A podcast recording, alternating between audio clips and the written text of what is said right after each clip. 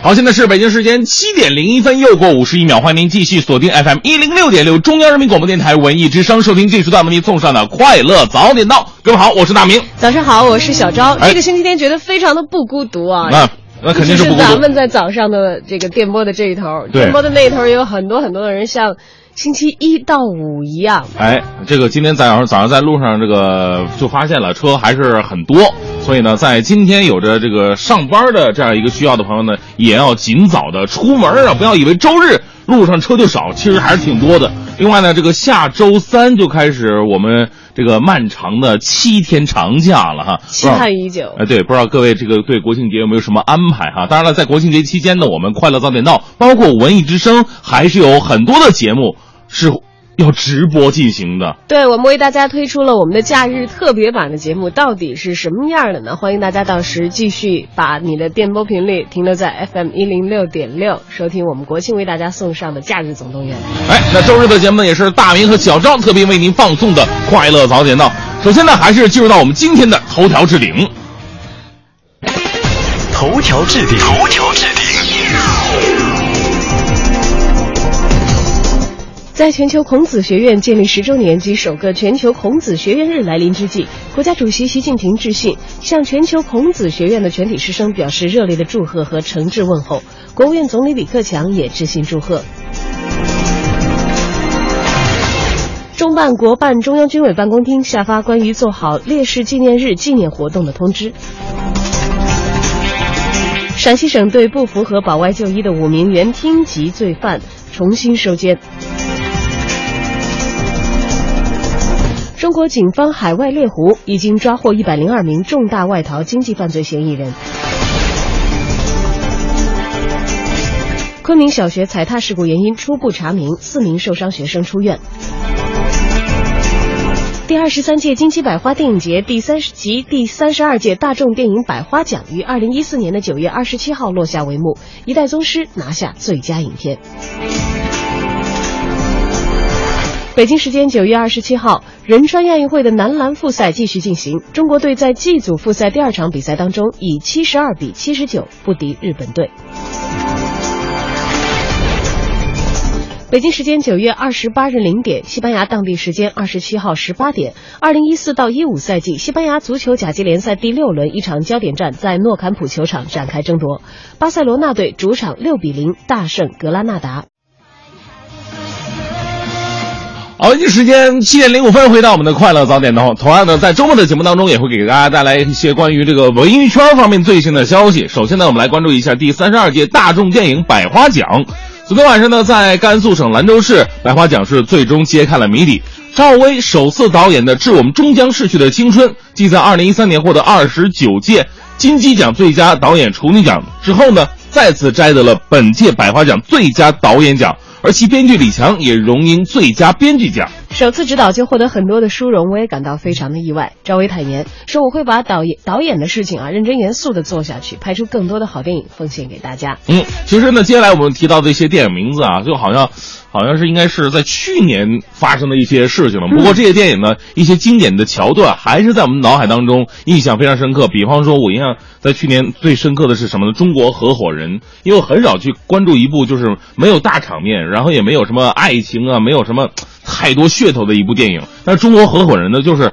朴朴实实的在讲述一个故事，却能打动很多的人，而且是完全正能量，讲几个年轻人的创业嘛。那这部电影呢，就是《中国合伙人》也成为了这次百花奖最大的赢家。这部反映三位年轻人创业历程的励志故事片呢，不仅摘得了优秀故事片奖，黄晓明、佟大为呢还分别获得了最佳男主角奖和最佳男配角奖。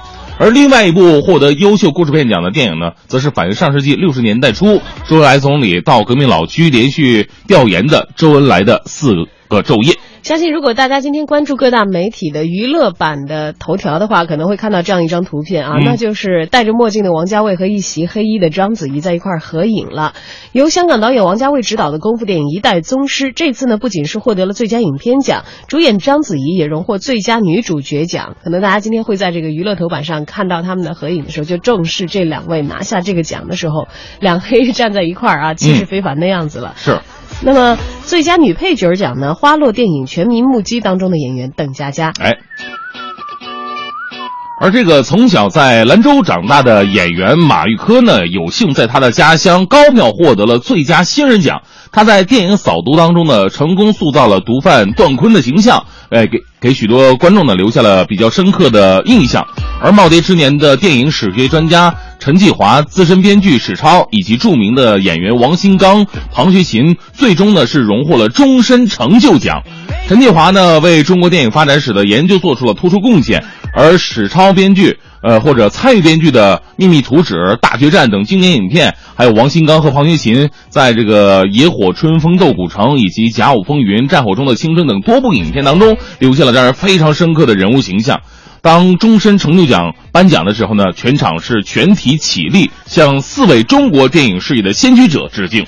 大众电影百花奖创办于一九六二年，又被称为观众奖。嗯，它是由跟专家评出的专家奖、中国中国电影金鸡奖这个不一样的，因为他们是隔年来颁发。那么前者在双数年评奖，后者为单数年。今年二零一四当然是属于百花奖的年份了。嗯，而随着第三十二届大众电影百花奖的颁奖典礼画上句号，第二十三届中国金鸡百花电影节也在雨夜当中闭幕。下一届的中国金鸡百花电影节将在吉林省吉林市举办。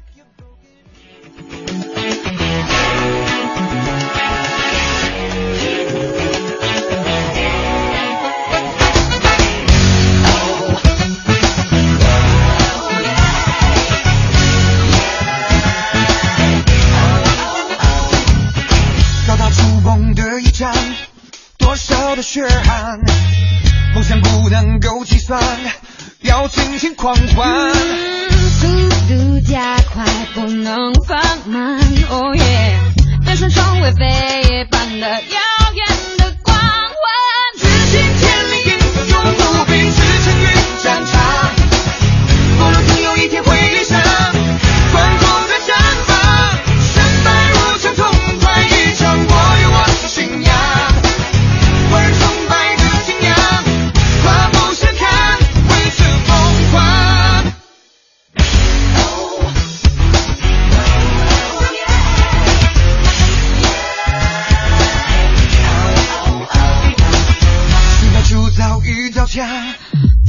触不成手啊，冷雨总是滔滔不绝。挑战我渴望，别怪天怪地，还怪自己。Oh no，谁信你是万众献艺，尽情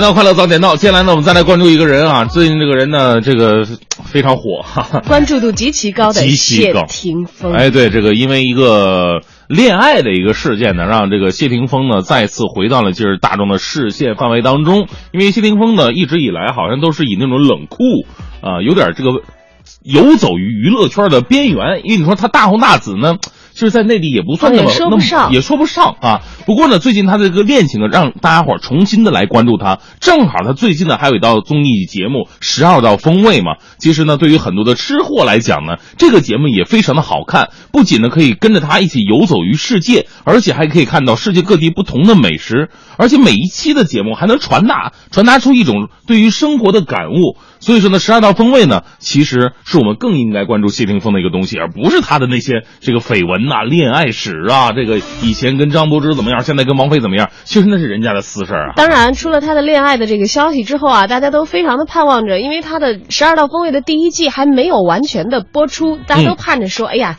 那这个又回到这个女友位置上的王菲，什么时候成为十二道锋味的嘉宾？但是在第一季当中，大家应该是肯定看不到了，因为在昨天晚上呢，十二道锋味的第十二期，也就是本季的最后一期已经播出了。在这个收官之作这一集当中呢，那，这次谢霆锋挑战的是接地气的一道中式菜肴——茶熏鸡。哎，是说到这个茶熏鸡呢，可能很多朋友没有吃过，呃，不不过通过这个节目的观看啊，我们觉得这个。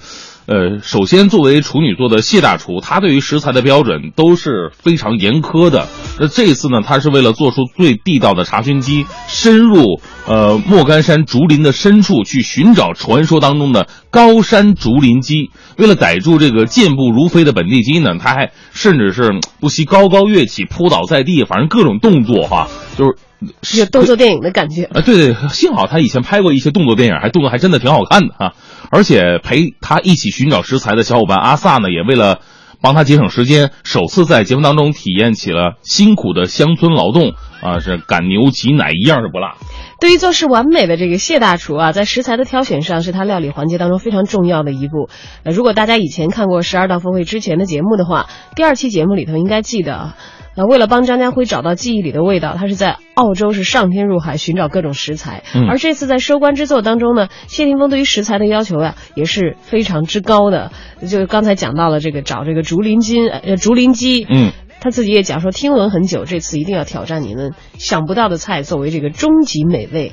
而这道终极风味全是按照中式的做法，还结合了这个玫瑰花瓣、新鲜的茶叶啊熏制而成的茶熏鸡，呃，得到顶级食材的这个过程非常的波折。嗯而第二次呢，谢霆锋也是悄悄的靠近到鸡的近处才猛扑过去啊！我不知道这种方式来这个捕一只鸡是不是算是聪明，但是至少可能应该是比较有看头的吧。你万一像我这种体重的话，扑过去以后再起来，鸡已经变成鸡饼了。就到时候就比较影响这个菜的这个摆盘是吧？它 的呈现。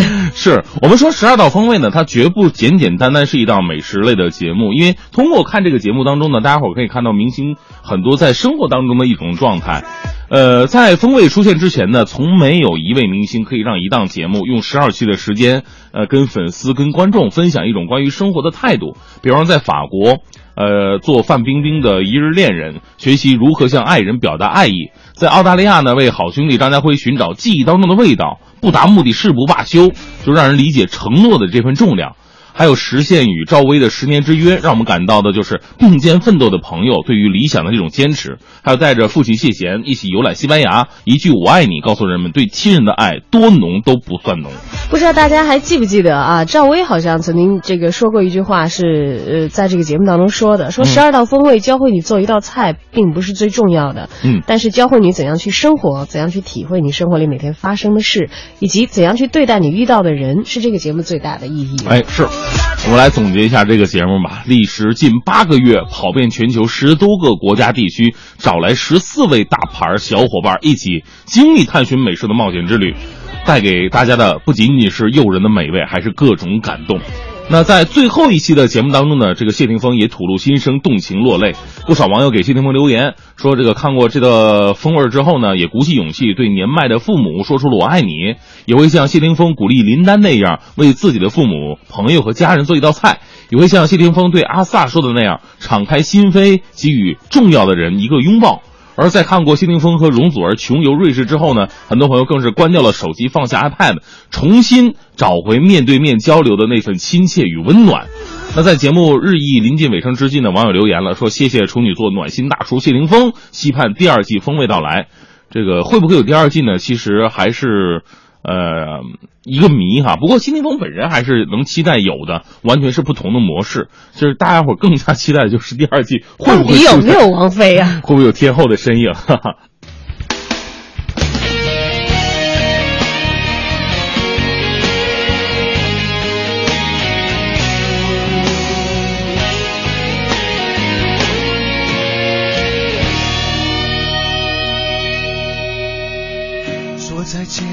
别说永远，再见不会是永远。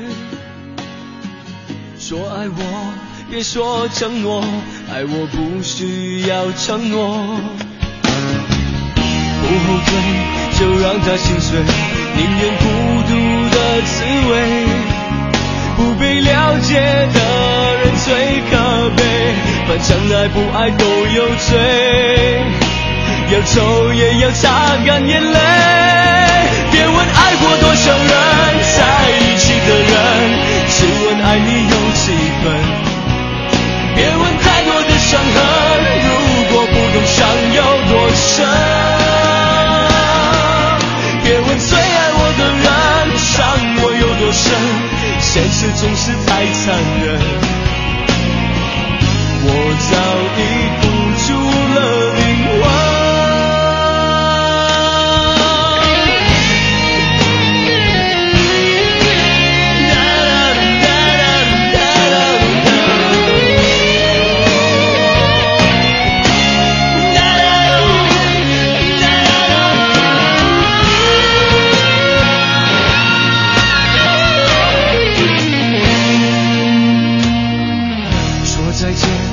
说永远，再见不会是永远。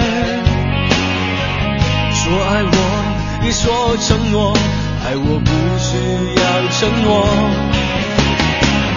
不后退，就让它心碎，宁愿孤独的滋味。不被了解的人最可悲，反正爱不爱都有罪。要走也要擦干眼泪。别问爱过多少人，在一起的人，只问爱你有几分。别问太多的伤痕，如果不懂伤有多深。别问最爱我的人，伤我有多深，现实总是太残忍。我早已付出了灵魂。在一起的人，只问爱你有几分。别问太多的伤痕，如果不懂伤有多深。啊，最爱我的人，伤我有多深，现实总是太残忍。我早已付出了灵魂。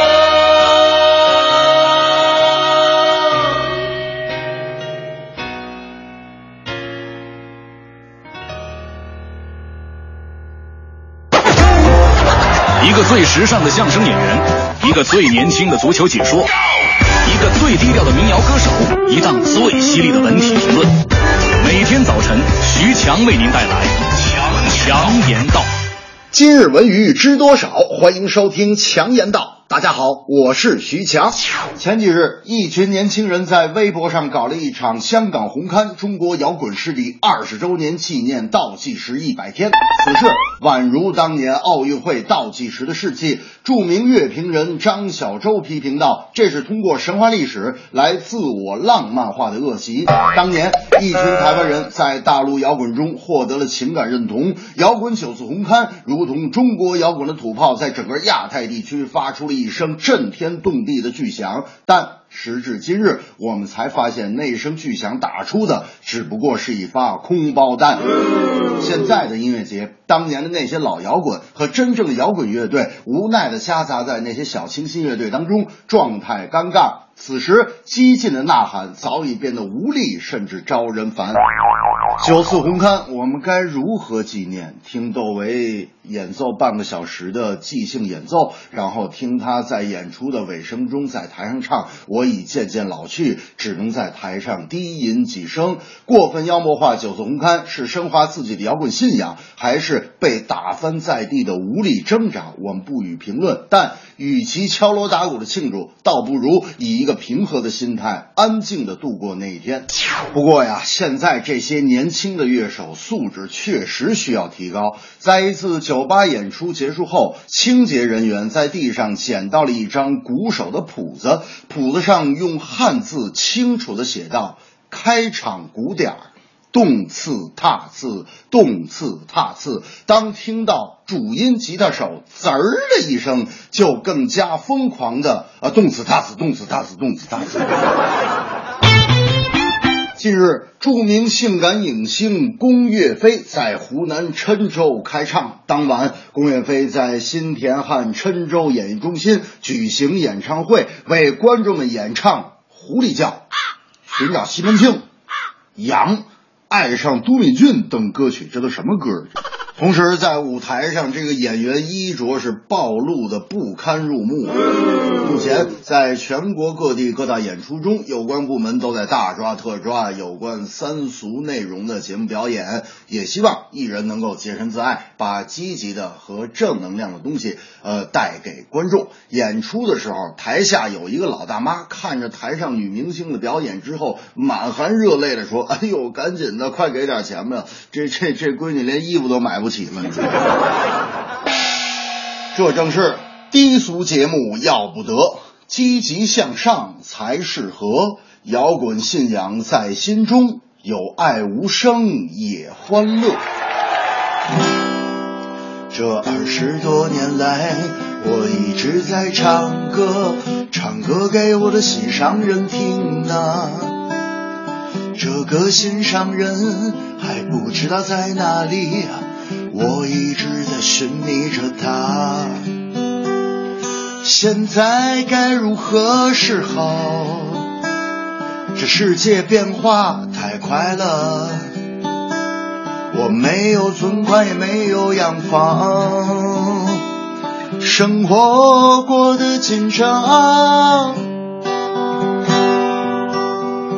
心爱的姑娘，你快来我身旁，我的肩膀就是你的依靠。心爱的姑娘，虽然我没有车房，我会把一切都会交给你。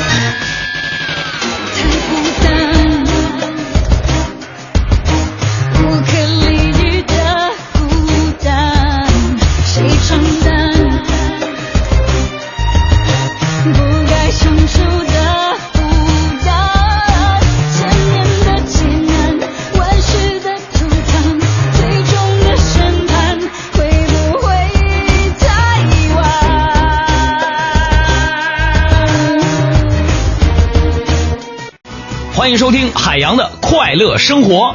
大家好，我是海洋。我和哥们几个在饭店里边喝酒，吃烤串嘛，就在簋街那边儿。然后我就跟那个服务员说了，我说来，服务员，come here，来来来，come here，啥事大哥？我说服务员啊，先给我们来两箱啤酒，喝不了我们再退。当时服务员就说了，可可能是来自于河河南那边的吧。一哥，对不起啊，本店规定喝不完不能退呀、我一听啊，我就果断的我就回到了包间儿啊，啊喊服务员，我就我说服务员过来，来来来，我说要一瓶啤酒，咚咚咚咚，我说都满上，得给我满上了。我说再来一瓶，再来一瓶，再来一瓶。后来服务员抱了两箱啤酒来对我说：“说哥呀，两箱酒我都给你拿过来了，喝不了啊，可以退。”一零六六听天下，今年国庆铁路长假运输呢，从本就是从今天起开始启动，一直呢持续到十月七号，共计十天。呃，铁路部门表示，今年国庆市民出游情绪高涨，那客流呢将可能创下历史的新值。九月二十六号，有记者从北京铁路局了解到，截至九月二十六号的下午六点钟统计，九月二十九号到十月七号期间，目前呢，票库内有超过百分之八十的旅客通过互联网购票成功，但是尚未取票，总数达到了两百八十五万张。那在这里呢，北京铁路局也提醒广大旅客，节日期间北京各大火车站的客流量将会增加，取票、安检、进站都会出现排队的情况。一旦旅客的卡点儿到火车站取票乘车，就很可能会出现误车。呃，由于呢国庆期间火车票十分紧俏，那旅车旅客误车之后呢，就很难再改签到下一趟车或者第二天的车票了。在这里提示各位啊，最好的是提早出行吧。近日，记者从天安门公安分局了解到，十一前夕，天安门地区的各个安检口都配备了防撞的金色移动护栏。目前，天安门地区已经开通五个团队专用通道，采取团队预约入场的管理工作机制，提前一天预约安检，减少人员排队等候的时间。相关负责人介绍，天安门公安分局协调天安门管委会、市旅游委实施了团队预约入场机制，并开通了五个团队的专用通道。团队呢可以提前一天预约安检，等候时间呢将会缩短到一半以上。据警方的统计数据显示，每逢节假日啊，团队游就占了游客总人数的百分之四十以上。临近十一长假，选择出境旅游的市民明显增多，办理出入境证件的需求也在以每年百分之三十的幅度增长。北京市出入境管理队总队的相关负责人提醒市民，办理出入境证件应该趁早，网上预约也可以节省您的时间。在国庆期间，全市出入境大厅以及派出所站点，十月一号到七号正常的放假公休，期间将会停止对外办公。九月二十八号星期日，十月十一号星期六则会正常上班，对外办公。继今年来京务工人员随迁子女在京可以参加高等职业学校招生录取之后呢，九月二十六号，北京教育考试院公布了二零一五年进城务工人员随迁子女在京参加高等职业学校招生考试实施办法。针对不少考生由于不满足连续缴纳六年社保要求无法报名的情况，办法呢是降低了明年的随迁子女申请门槛。要求具备在京连续缴纳社会保险中的基本养老保险或者基本医疗保险已满六年就可以了。昨天晚上播出的 CCTV 三《爱奇艺大魔术师》，不知道大家有没有观看？那么，据央视的内部人士透露，马年春晚的导演冯小刚将担任央视大魔术师的总决赛评委，有羊年春晚选拔魔术师的可能。那么，大魔术师在央视综艺频道的黄金时段播出，十月四号为总决赛的日期。最初的节目规划当中就包含让冠军在春晚舞台上出现的设置。据了解，冯小刚喜欢舞台表现力和观众感染力强的选手，而这一类选手也有可能非常的适合春晚的演出。嗯，虽然说现在春晚呢，到底谁来导演谁来主持还是个谜，不过呢，现在很多的节目还是在风风火火的进行当中。那作为春春晚的也算是一个重头项目，就是魔术。那通过这一次大魔术师的选拔，包括这个冯小刚导演再次来到这个大魔术师的舞台，他的指导和他的眼光会不会为今年的春春节晚会添上一些亮色呢？还是让我们拭目以待吧。嗯，另外呢，错过了 CCTV 三电视直播的朋友，也可以登录爱奇艺去收看《大魔术师》这样一档节目。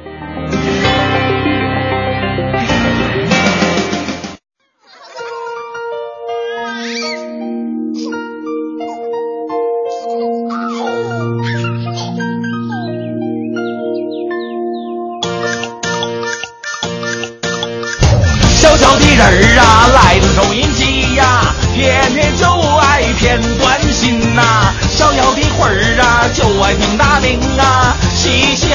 我们穷开心。收音机前的各位，你们今天累不累？领导心狠手也黑，加班不给加班费，你精神快崩溃，怎么做着都不对。一把鼻涕一把泪，我点儿背只能怨社会，生活很完美，看你怎么去面对。吃喝拉撒别太贵，勾心斗角咱不会。这人生就一回，今朝有酒今朝醉，有好吃的张大嘴，吃成胖子再减肥。小小的人儿啊，来自收音机呀，天天就爱片段新呐、小小的魂儿啊，就爱听大名啊，嘻嘻哈哈我们穷开心呐、小小的人儿啊，拿起收音机呀，现在就来发短信呐、逍遥的魂儿啊，就爱听大名啊，嘻嘻哈哈我们穷开心。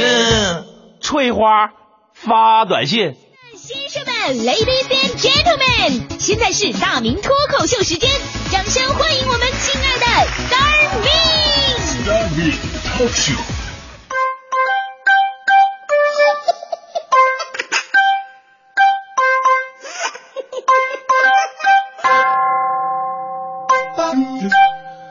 欢迎各位啊，来到今天的大明脱口秀，我是大明。作为一个重量级的节目主持人呐，呃，我非常痛苦。我呢，经常因为自己的出色啊，受到同行们的歧视。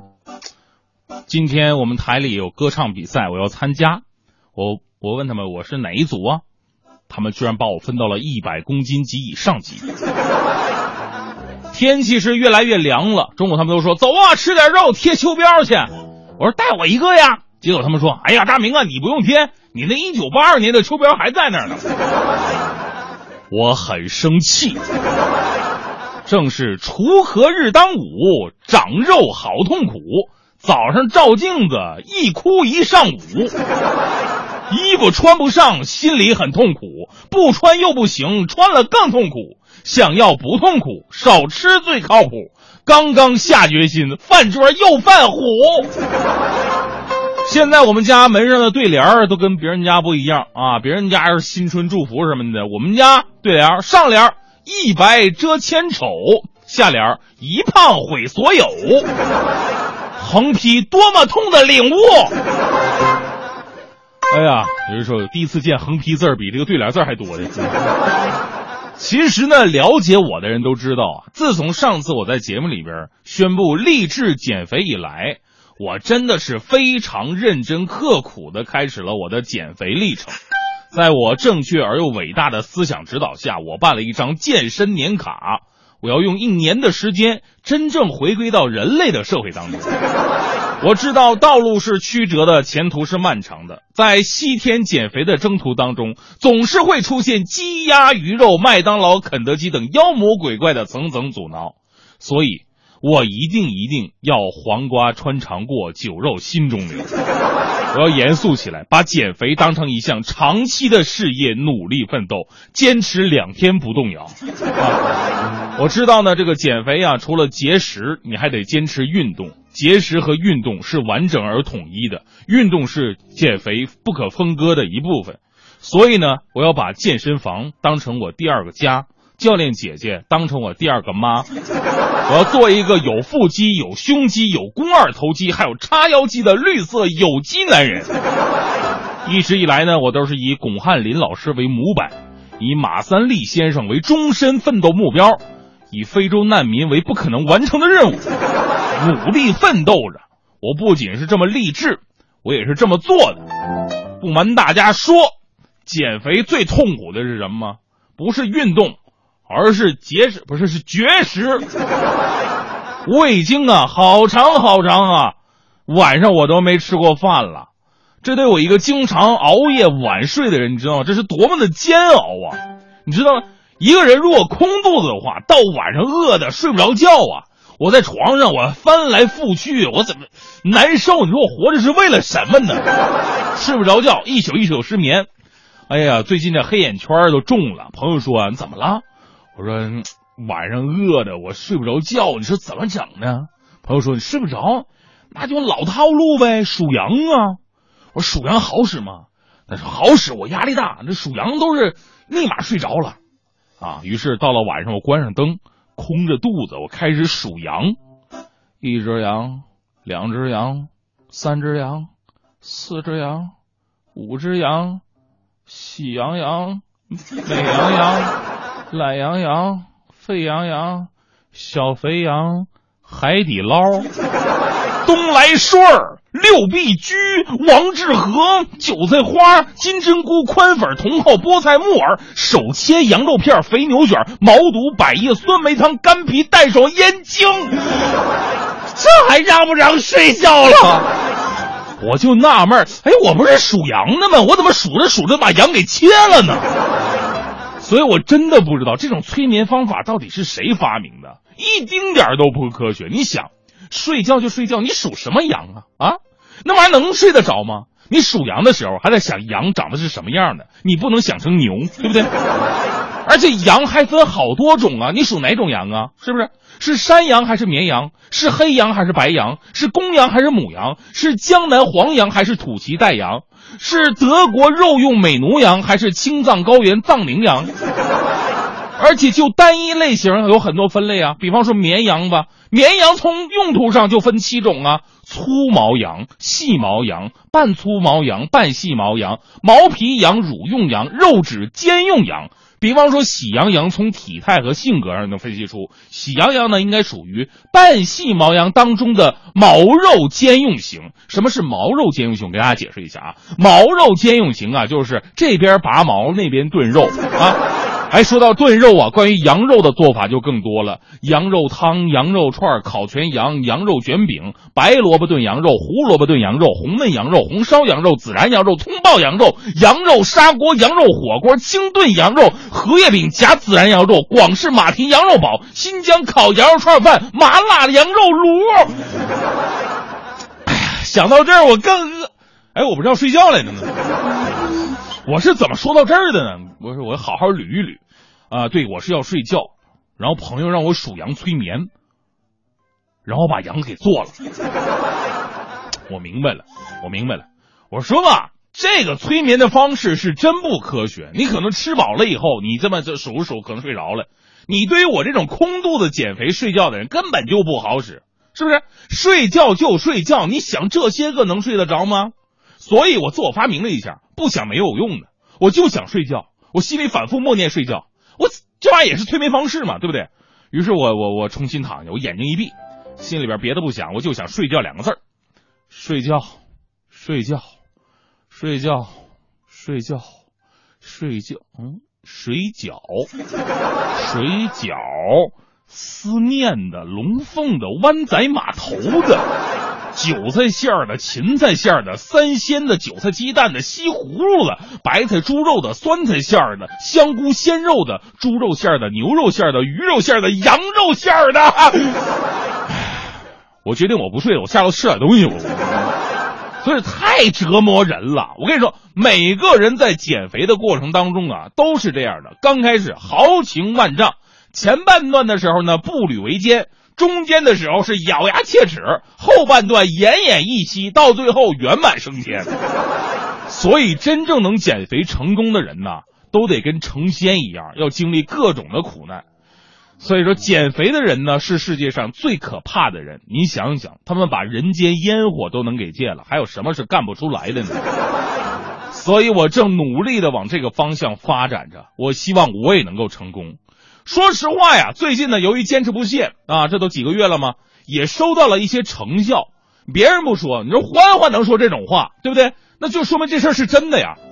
今天欢欢早上看到我了，突然一手指天，大喊：“大明，你瘦了！”我说：“欢欢，你你确定你说的不是我衣服瘦了？”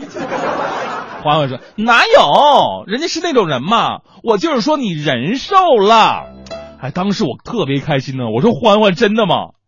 真的真的吗？那你一手指天，是不是你对天发誓的意思？”欢欢说：“不是，我呀，我是在头上我先装个避雷针，因为说谎话是要被雷劈的。”苍天呐，赶紧劈了这个天线宝宝吧！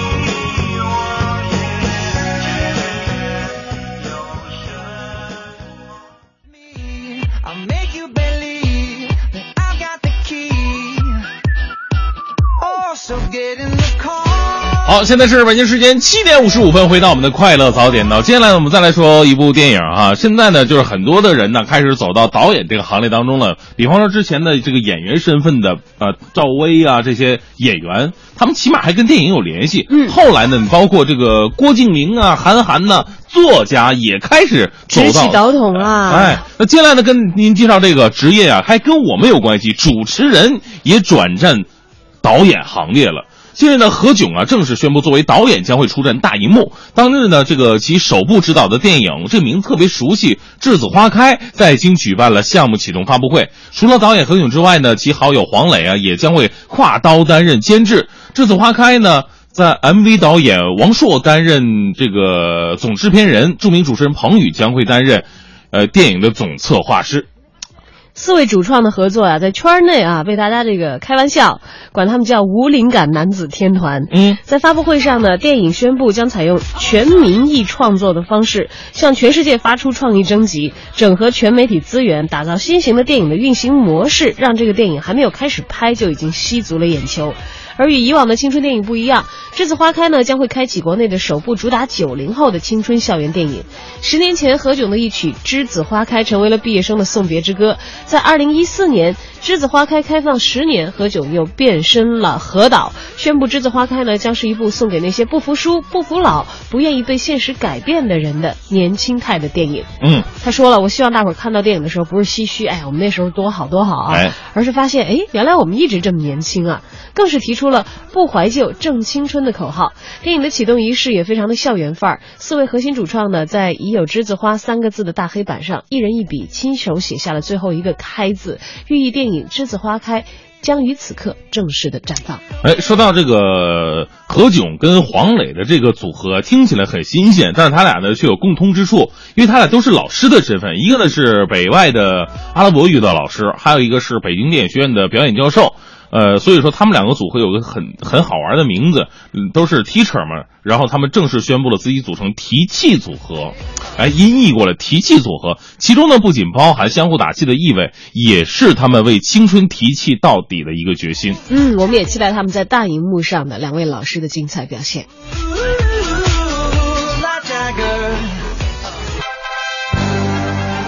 一零六六听天下，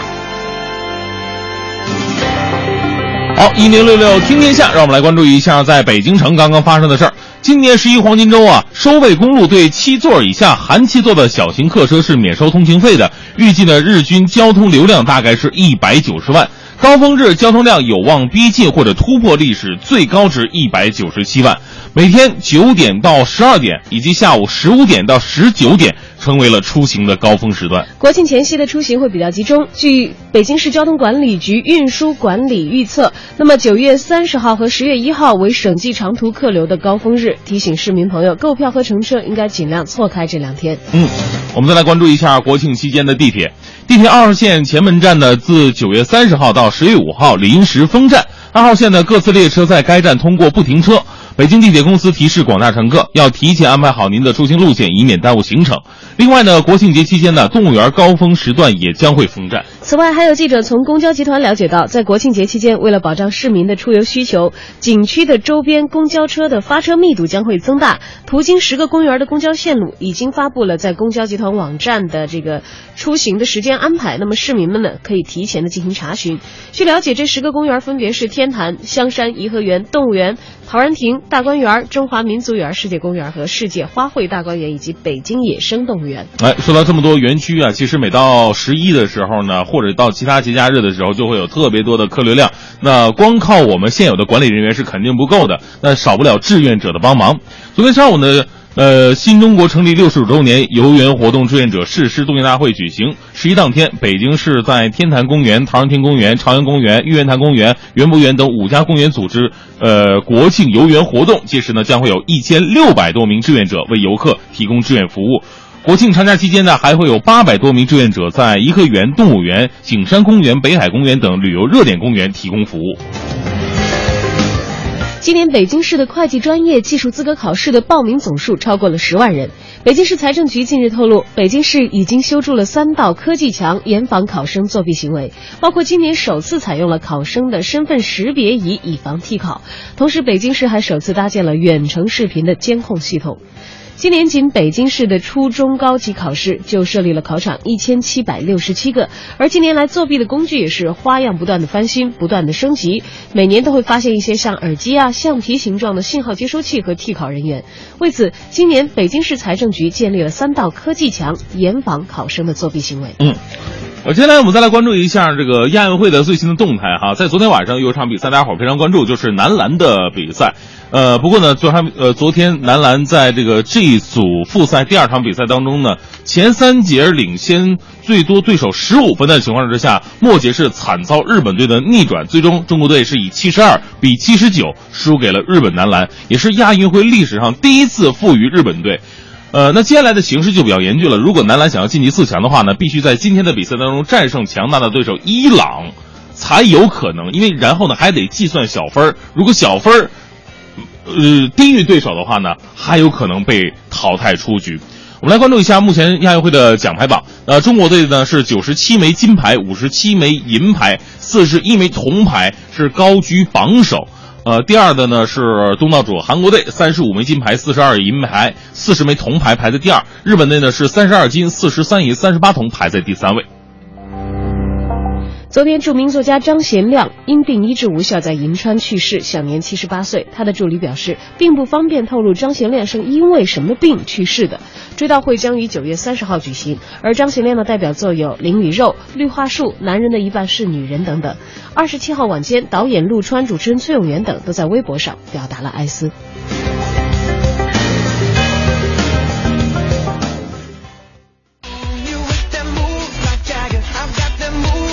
好，北京时间八点零九分，回到我们的快乐早点到。接下来呢，再次来关注的是一部电影的信息。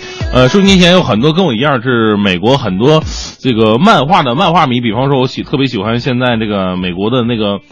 呃，怎么复仇者联盟这一系列的漫画我都特别喜欢，嗯就是里边涉及到的一些人物，你像这个绿巨人呐、呃，钢铁侠呀，等等等等。其实你知道吗？在美国的这个漫画当中，这些人物之间都是有剧情的关联的。比方说美国队长啊、绿巨人呐、他们之中间有很多，包括还有很多我们不知道的，就是绿巨人曾经大战过神奇四侠里边的那个石头怪。哦这这在电影里边它是完全不同的两个电影，知道吗？就是很多的，你你就会发现，在美国漫画当中，真的是那些超级英雄的大乱斗啊！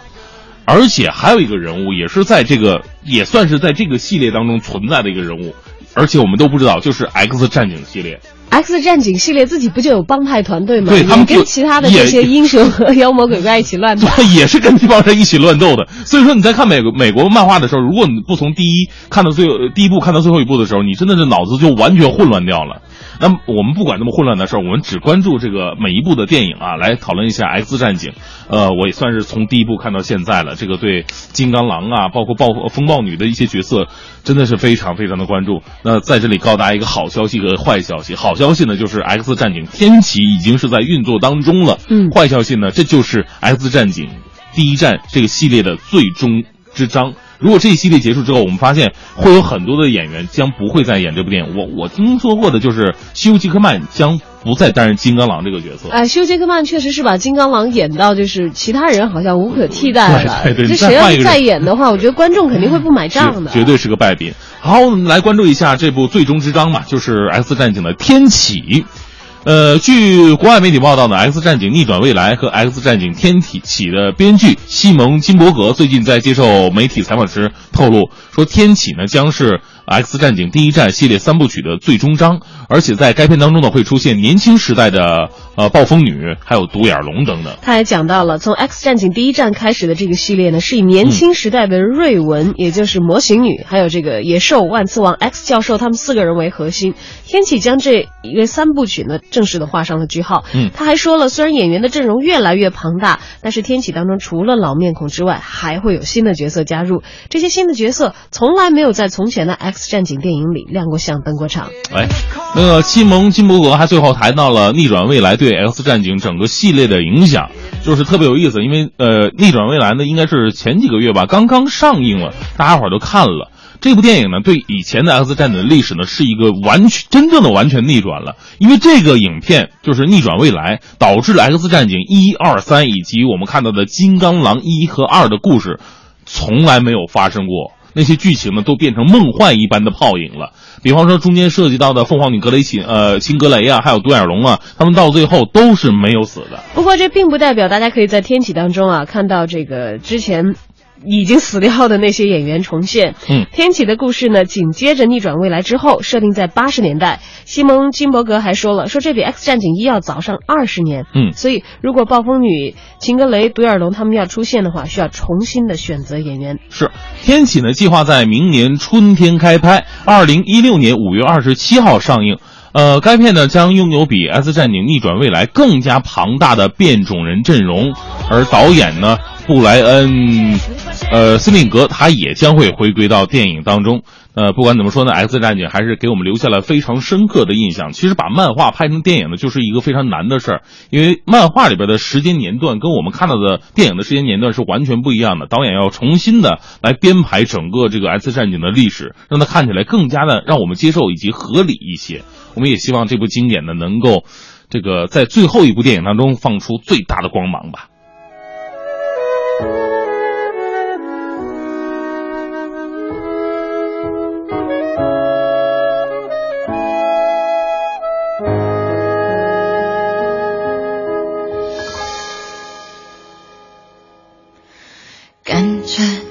一条丝线删掉一条讯息，今天有多少次怪自己？碰到一群狂人，忍了一些怨气，有什么说忘记就忘记。一二三四五六，我跑东你跑西，上班的要力气，恋爱的要勇气。就算只有一天，没大人没大事，我们星期天来做孩子。星期一有点厌烦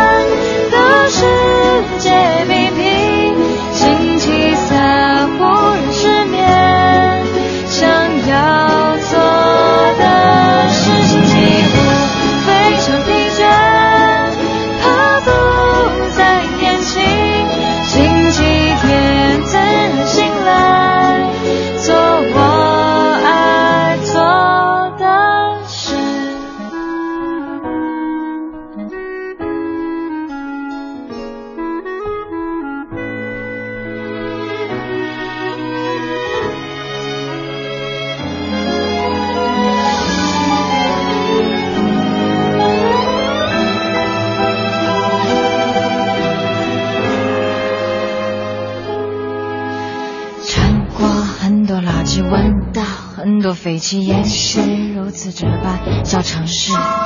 网上谁在刷屏，路上谁在拥挤，有什么最好就别忘记。一二三四五六，我跑动你跑西，上班的有力气，恋爱的要勇气。就算只有一天，没大人没大事，我们星期天做孩子。星期一有点厌烦。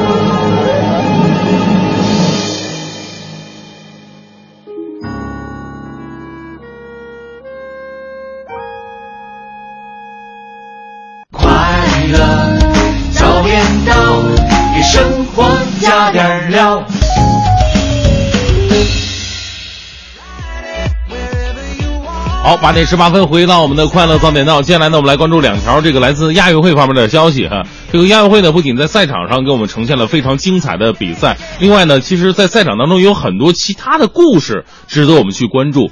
呃，因为体育嘛，就是总有一些说不清道不明的东西在里面。比方说，在昨天呃进行的亚运会田径比赛当中，就出现了非常戏剧性的一幕，在女子三千米障碍赛跑当中呢，一路领先，最后轻松夺冠的巴林选手杰贝特，在赛后领奖前得到一个噩耗，他被宣布取消了冠军，而。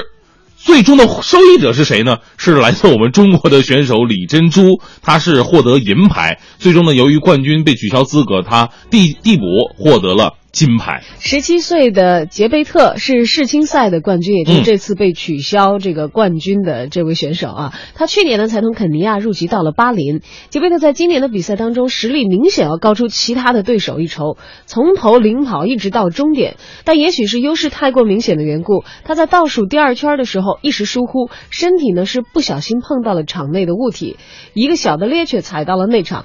尽管杰贝特最终以九分三十一秒三六的成绩夺得了冠军，将亚运会纪录提高了二十四秒之多，但还是非常的遗憾，因此而丢掉了他的冠军。哎，真的是非常遗憾，也是一种意外的方式。这个到手的金牌金牌就就就没了，挺可惜的。不过从我们中国中国代表团的角度来讲呢，哎，这倒是一个好消息，因为在比赛最后时刻反超两名印度选手，获得亚军的中国名将李珍珠，她的奖牌成色则由银牌变成了金牌，这也是中国队在昨天晚上田径赛场上获得的第二枚金牌。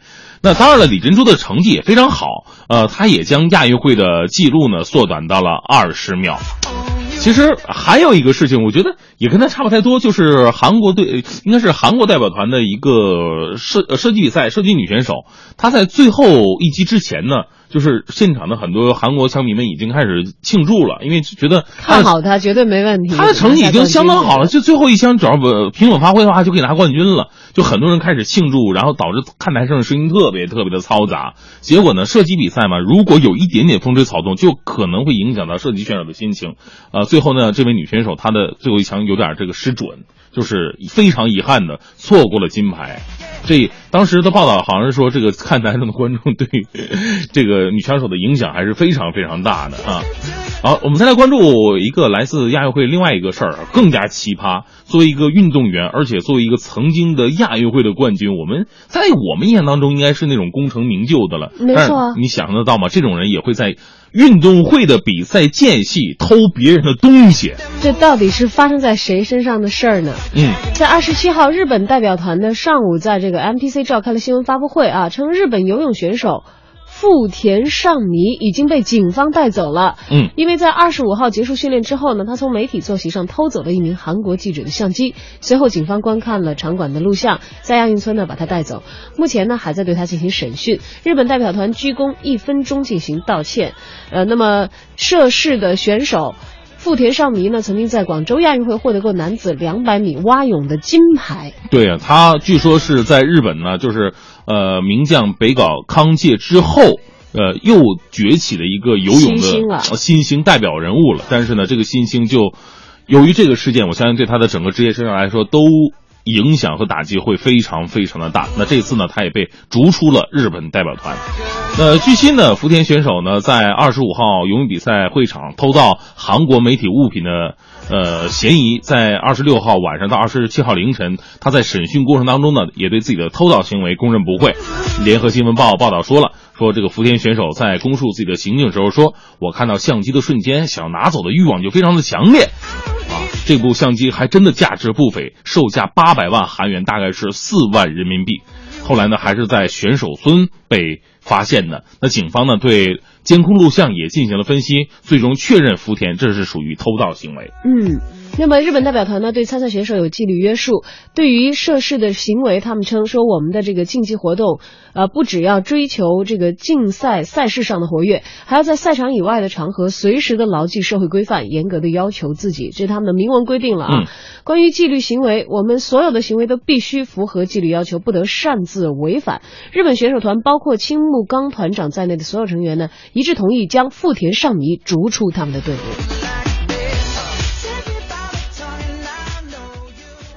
文化热点，娱乐爆点，且听且听娓娓道来。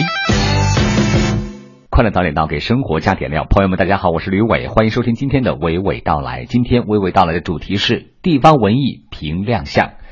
近日，由国家交响乐团团长、作曲家关霞受委约创作而成的交响乐组曲《中国梦》系列之《滇池母亲湖之恋》音乐会在昆明首演。中国交响乐团首席常任指挥、昆明聂耳交响乐团名誉团长李新草执棒乐团首演。国家交响乐团、中央音乐学院、中央芭蕾舞团交响乐团、杭州爱乐乐团的艺术家和昆明聂耳交响乐团同台演出。李星草在演出后表示，从观众的掌声，从乐队的反应都能感觉出来，今天晚上的音乐会也非常成功。我想这部作品也将会流传下去，只有经常的演出才能让一个作品流传下去。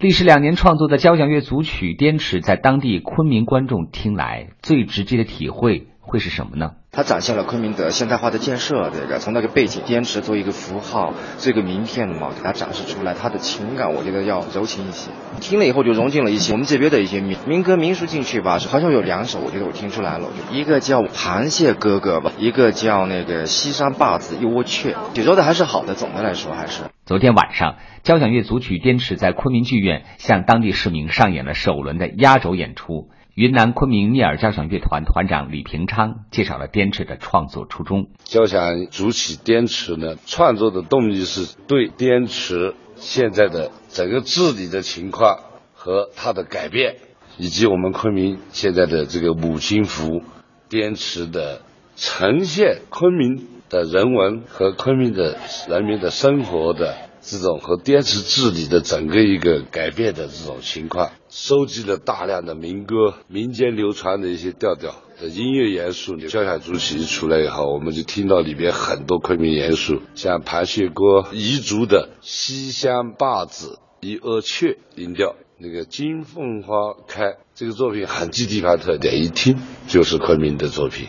所以这个交响曲呢，我们分为四个乐章，然后前面呢有一个戏。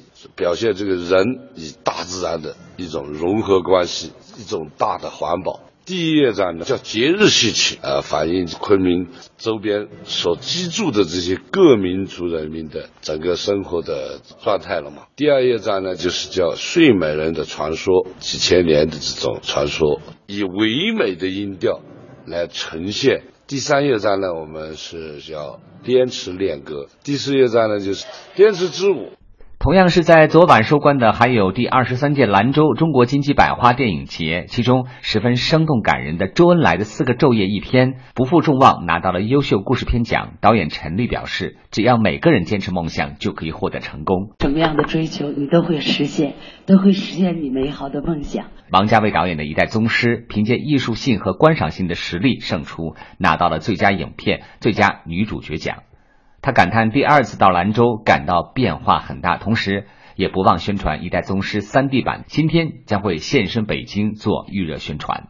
大家好，兰州的观众好，这个是我第二次来兰州，我第一次来是九四年，为了一《东邪西毒》选景，那个时候来的时候是坐一个小的飞机，机当中那个飞机还有站的位置。今天看到今天的兰州，非常的激动，非常高兴看见赵薇拿到最佳导演。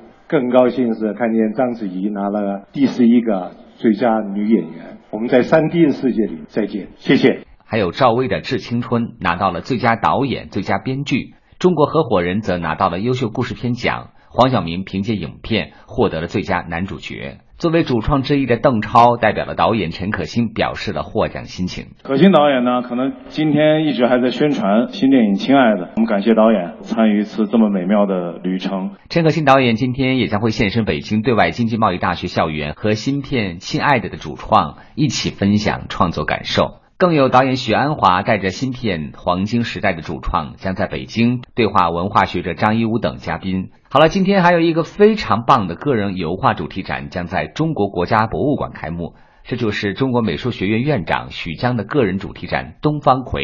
在创作者许江本人看来，东方葵意味着什么呢？干干净净的天地葵，我就努力的想画葵本身。通过如此这般的生长，实际上是我自己如此这般的生长。所以那个葵很沉重，很用力。事实上，这个都是我自己生命的痕迹。我抓的太靠后，那个笔的后边呢，它它尖尖的，就戳到我这个肉里头去，甚至会有时候你手有一种微微的痛感，你才有绘画的快感。这样一些啊，会带有一种个人偏执性的这样一种东西，实际上是带出一种肉身之感。我觉得特别硬，像被。剥光了皮的葵杆，不论它的葵旁像太阳或者低垂的头，但是它的葵杆依然是垂直的。展览将会持续到十一月十五号。人民美术出版社同步出版了《东方葵许江艺术学术图录》。另外，展出的《东方葵狂飙》和《长空雁》两幅作品将会捐赠给国博。十月二十六号，许江还将在国博讲坛分享艺术创作心得。今天的内容就是这些，明天见。欢迎收听海洋的快乐生活。大家好，我是海洋。有人就说了，说我的这个快乐生活呢，很像广播版的这个《屌丝男士》。其实朋友们，我不这么认为啊。这影视作品呢，就是影视作品；生活呢，就是生活，绝对不能混为一谈。你比如说啊，我也花了整整半个月的时间，啊，像他在那个《屌丝男士》里一样，把这个刷公交卡那声“哔”啊，这是声学的惟妙惟肖的。你说上午我来上班，一上车我就“哔”，结果司机师傅说：“装啥呀？我这是出租车。”我有一辆小夏利，我的钥匙链是奥迪。出门必须有司机助理，否则我哪儿也不去。有一位领导，他对我。一零六六听天下。好，这一时段的“一零六六听天下”，让我们来关注在世界范围发生的一些事情。那位于日本中部的玉月山，在二十七号突然喷发了大量的火山灰呢，是喷涌而出，扑现了二百多名游客。截至当晚，一共有七个人是确认被火山灰掩埋，其中一人被救出，六人生死不明。另外呢，至少有十二人受重伤。游客称，当天的天空呢出现了像卡车一样的石头。呃，火山灰迅速堆积到了膝盖的这样一个深度。玉月山上一次大规模的喷发发生在一九七九年，喷出了超过二十万吨的火山灰；而一九九一年和二零零七年呢，发生了小规模的喷发。哎，所以说以后要选择地区旅游的时候呢，还有的朋友特别喜欢去这个火山那边去来关关注一些。那有的是活火山，有的是死火山，有的是不定期喷发的，还真的要注意一下哈。呃，接下来呢，我们再来关注一下 iPhone 六。iPhone 六虽然说刚刚上市呢，但是关于它的负面报道还真的挺多的。比方说这个，呃，有朋友反映了，就是放在兜里的话，它容由于太薄了嘛，就容易导致弯曲。有人说它的 iOS 这个八这个系统啊，有很多的系统漏洞。那据日本朝日新闻报道。首日首发三天销量便超过一千万的苹果 iPhone 六和 iPhone 六 Plus，就是因为这个机体啊易弯曲变形，在美国遭到了消费者的投诉。此外呢，新系统 iOS 八也被爆出问题连连的，那苹果公司的。股价因此是连续下跌，陷入一个难题当中。据了解，新款的 iPhone 不仅屏幕变大，机身厚度更是一薄再薄。在手机的正式发售之前，果粉就开始纷纷表示担心，说牛仔裤口袋放得进去吗？果然，在十九号手机发售不久，就有消费者称，手机放入口袋之后，机体会弯曲，并且将弯曲的 iPhone 照片连续发布在了网上，照片也引发了轩然大波。哎，这个对很多想要购买这款手机的朋友呢，这个也打出了一个疑问呢。如果真的买这个这个手机，还真的只能放在手上了吗？就不能揣在兜里了吗？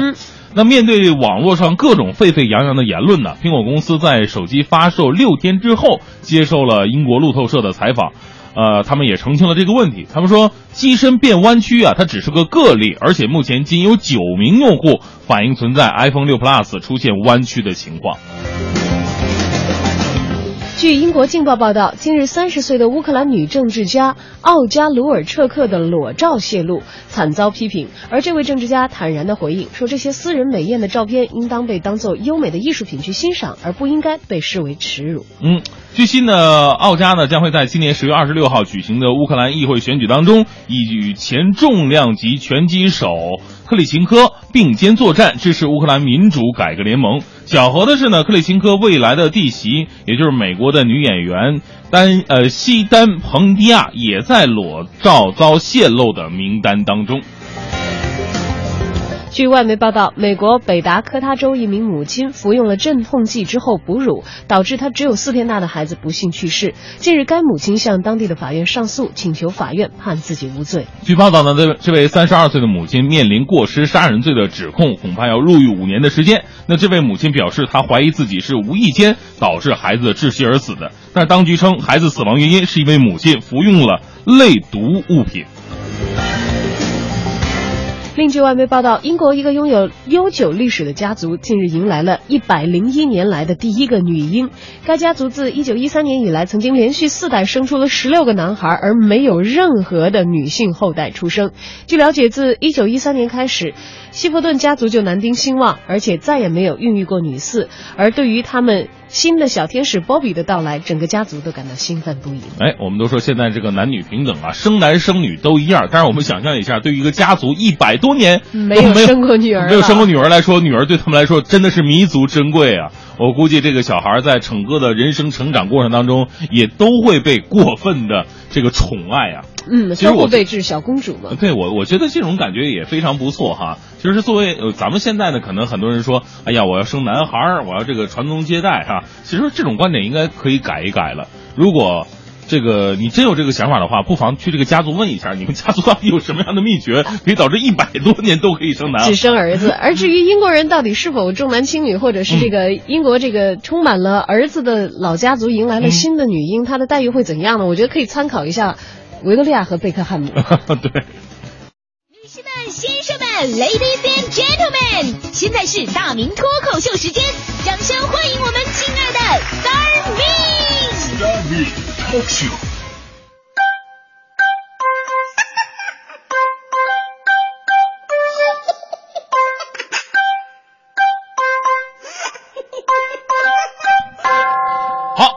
位啊，来到今天的大明脱口秀，我是大明。呃，很多经常听我们节目的朋友啊，都觉得这个主持人呢是一个相当不错的职业啊，工资还不错，呃，不用怎么加班而且呢，在人群当中啊，总能成为焦点。呃，咱就不不从事这个行业吧，学一学也能锻炼自己跟别人的交流能力。所以你看，现在很多家长啊，都喜欢让自己的小孩子在很小的时候就报什么小主持人班啊，在那学一学，让自己的孩子呢变得更加善于交流。你看现在也经常有人问我说：“哎，大明，你说这个主持人要怎么学呢？我怎么样才能成为你的同事呢？”哎，这个在这里呢，给大家提点建议哈。一方面呢，想作为一名优秀的节目主持人，得像我一样饱经沧桑、孤独终老。这样的话呢，晚上就有充足的时间用来思考，而不是伺候媳妇儿。当然了，这是一个被动技能，其实我也不想。还有一个最重要的就是基本功，大多数外行人觉得主持人的基本功练练绕口令就行了吧？什么八百标兵奔北坡，炮兵并排北边跑，炮兵怕把，标兵碰，标兵砰砰砰鞭炮。哎，其实还真不是。学绕口令呢，其实只是个表象，你得研究最根本的，那就是工欲善其事，必先利其器。最重点的练的就是这张嘴。今天呢，我这个节目里边免费大酬宾，教教收音机前各位想学主持人专业的朋友，怎么样学到主持人的基本功。首先呢是气息，啊，气息说起来挺虚的，但是呢，在实际说话当中非常重要。我们主持人的要求啊，对气息要求非常高，不仅要长，而且要匀。所以呢，不仅你你得跟这个练游泳一样，这个练习憋气，你还得想办法均匀使用。你想想，如果气息不均匀的话，经常容易喷话筒。有一次教一姐们学，我说你给我来段绕口令吧，姐们对着我，八百标兵奔北坡，炮兵并排北边跑。出来，姐，你韭菜都喷我脸上了。啊，其实呢，要练习练习这个均匀呼吸啊，其实也很简单。您呢到厕所扯一张手指啊，记住是一张手指，呃，不要扯一个哈达过来哈。拿着放到距离距离你脸十五公分的这么远的位置，然后呢对着它大声的练八百标兵奔北坡。原则就是这张纸不能被你的气息喷到，不能动，这个非常实用。等你成功了，你就再也不用担心跟别人聊天啊，唾沫星子飞溅了，这就是控制。还有很多人反映一个问题，说大明啊，你上早班怎么早起的时候能保证你的声音状态呢？大早上我们声音都打不开呀。其实呢，开声看起来很难，其实操作起来比较简单。我们专业里边就四个字开声：嘿哈霍赫。啊，当然你要真正练的时候要用力，嘿哈霍赫，你要感受到自己肚子里横膈肌在颤动啊。通过这种方式呢，你的声音一会儿就开了。我每天早上出门就嘿哈霍赫，啊，经常被早起的居委会大妈制止。哎，那孩子别随地吐痰啊！啊，像我们呢，主持人练功确确实实经常被人误会。呃，主持人最重要的就是脸皮厚，也是这么练出来的。当然了，我说的这个什么气息啊、开声啊，它只能保证你说话的状态。呃，最最基本的就是唇舌的力量，唇舌力量要有劲儿才能说的久。你看，有的主持人做节目只能主持一个小时，我们可以俩小时。平时用功狠呐、对不对？两个小时之后说话发音不走形，所以呢，啊、我们每天都得进行口部的针对性训练，来锻炼嘴部的肌肉，有专门的口部操。这个呢，还是咱们中国著名的相声演员呃徐强老师教给我的。呃，徐强老师啊，他们相声演员呢讲究的也是这个，而且呢有一些练功的秘诀，我们两个经常在一起练。呃，这个练功时间呢非常讲究，跟气功一样，呃，赶早不赶晚。练气功呢要求在清晨练嘛，这是根据中医子午流注的理论，与天地自然密切相关。根据经书记载啊，练功寅时最好，就是凌晨的三点到五点，这个时候效果是最好的。此时阳气生发，肺经气血最为旺盛，肾上腺素的分泌也是最高的。此时呢，练功有利于入境，达到天地人三合一的境界啊。所以啊，每天我就跟徐强啊约好了，三点钟起床，天还没亮呢，我们两个穿上练功服，黑色的紧身衣裤、黑袜子、黑鞋、黑腰带，周身上下收拾利落干净，推开窗户，嗖一下窜出去了。有朋友说：“这是飞贼吗？这不是？” 这不是飞贼，我们那是怕早起啊，吵着邻居。一路上啊，躲避着路上的行人，躲躲闪闪就来到了一个人迹罕至的地方。练功之前要观察好，方圆十里之内不能有一只活物，有一只跳蚤，我们就得换地方。因为这练功很讲究，要达到忘我忘情的境界，不能受到一丝的干扰。哎，那天我们看到前面有个大户人家，这个户门虚掩，不知道有没有人呢？应该是个僻静之所吧。我跟徐强说：“我说强哥，要咱俩搁这练吧。”强哥微微点头。于是我上前探路，只见庭院深深，半开半掩，不知道历经多少的风雨年华了。院门口呢，一左一右两个小石墩子，也看不出本来面目。不过门户上写着一个大字，应该是这家的姓吧。啊，于是我双手抱拳向里边打招呼：“请问这是差家吗？有没有人呢？老差在不在啊？”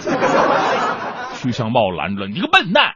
你有见过姓差的吗？那拆迁办写的好不好？”哦，整了半天这废墟啊！这地方安静，要不强哥，咱俩就在这练吧啊！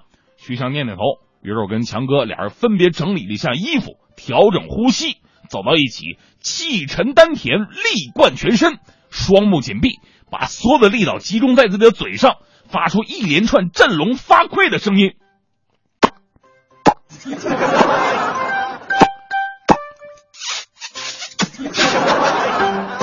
就在这时候，外边进来俩警察，拿着手电筒大喊：“谁？谁在里边扯没用的呢？”还是说这现在这小情侣太过分，跑这儿骑热，万一塌了怎么办呢？哎你妈！你你是你们两个男的？不是警警察大哥，我我俩在这练功呢，你相信吗？结果警察同志是一边捂着脸一边哭，这功哥也想练呐，啥也别说了，就当我没看见，你们继续，我都醉了。我早就跟大家说了，像我们主持人练功是经常被人误会的。每个主持人都是折翼的天使，为了节目，我们真的是蛮拼的呀。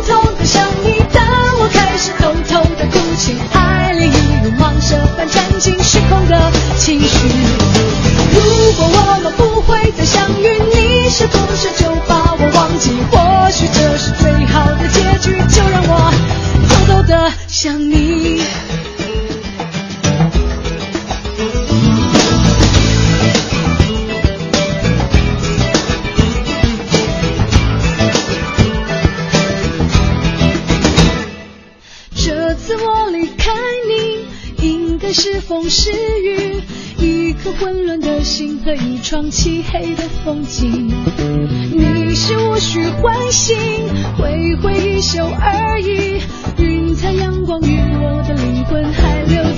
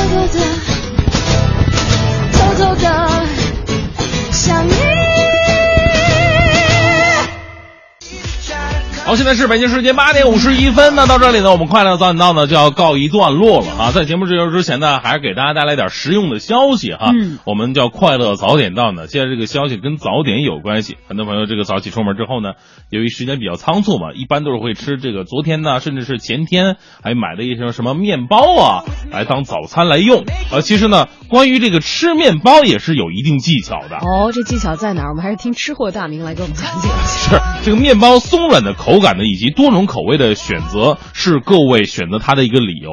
但是呢，一个正宗的面包可不仅仅是把它放到嘴巴里边就可以了，而要吃到健康，吃出讲究。比方说，很多朋友在选择面包的时候呢，就会看这个面包的这个味道是最重要的。其实不是，最重要的是这个健康面包应该是遵循硬、淡、粗三个原则。那咱们选面包呢，一般都是选那个软的呀、甜的呀、细的呀，觉得这样面包会比较精致。其实很多朋友就是去过国外，或者哎，你到西餐厅吃那个西餐厅烤出来的面包，无论是法棒还是切开的那个就是餐前的这个面包，你就会觉得它很粗粝。嗯，比较像是这个嗯吃粮食、主食的感觉。是哎我们吃面面包比较像吃点心。对对对，就特别松软，有点像蛋糕的感觉了。嗯嗯。呃，面包面包储存起来也是有讲究的。是是，就是很多朋友觉得这个面包，你如果放外边的话，两天就坏了啊。当然了，我跟大家说，这个放外边其实是最好的选择，就是两天之内把它干掉，它的口感呢，包括味道，它不会变。如果你放到这个冷冷藏室里边，就是呃就是保鲜的保鲜那个那个地方呢，它特别容易变干、变硬、掉渣。就是你会发现它的营养和口感还不如常温保存的好呢。嗯，有研究表明，面包的保存温度多少是最好的呢？是二十一度到三十五度之间。所以说呢，买回的面包最好两天内吃掉。如果你两天以内吃不了，比方说我要存一周以上，怎么办？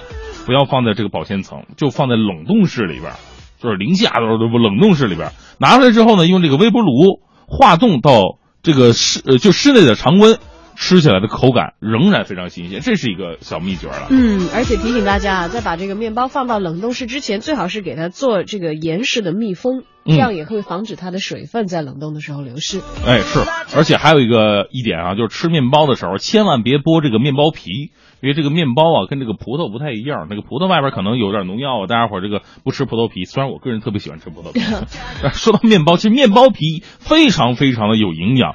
呃，据说这个面包在烘烤的时候呢，会产生一种物质聚集在它的面包皮上，不仅可以使面包皮变黑变甜，还能激活抑制自由基活性酶。这个酶啊能够抗癌，起到延缓衰老的作用。为此呢，这个吃面包最好是连皮一起吃，其实皮的味道也非常不错。对，我就挺喜欢吃面包皮看来是吃对了。对对，那在这里呢，也是给大家来说一些关于吃面包的一些小技巧。嗯，那么到这儿呢，我们今天的快乐早点到的全部内容也跟大家分享完毕了。我是小昭，哎，我是大明，感谢你的收听。文艺之声还有更多的精彩节目，稍后继续。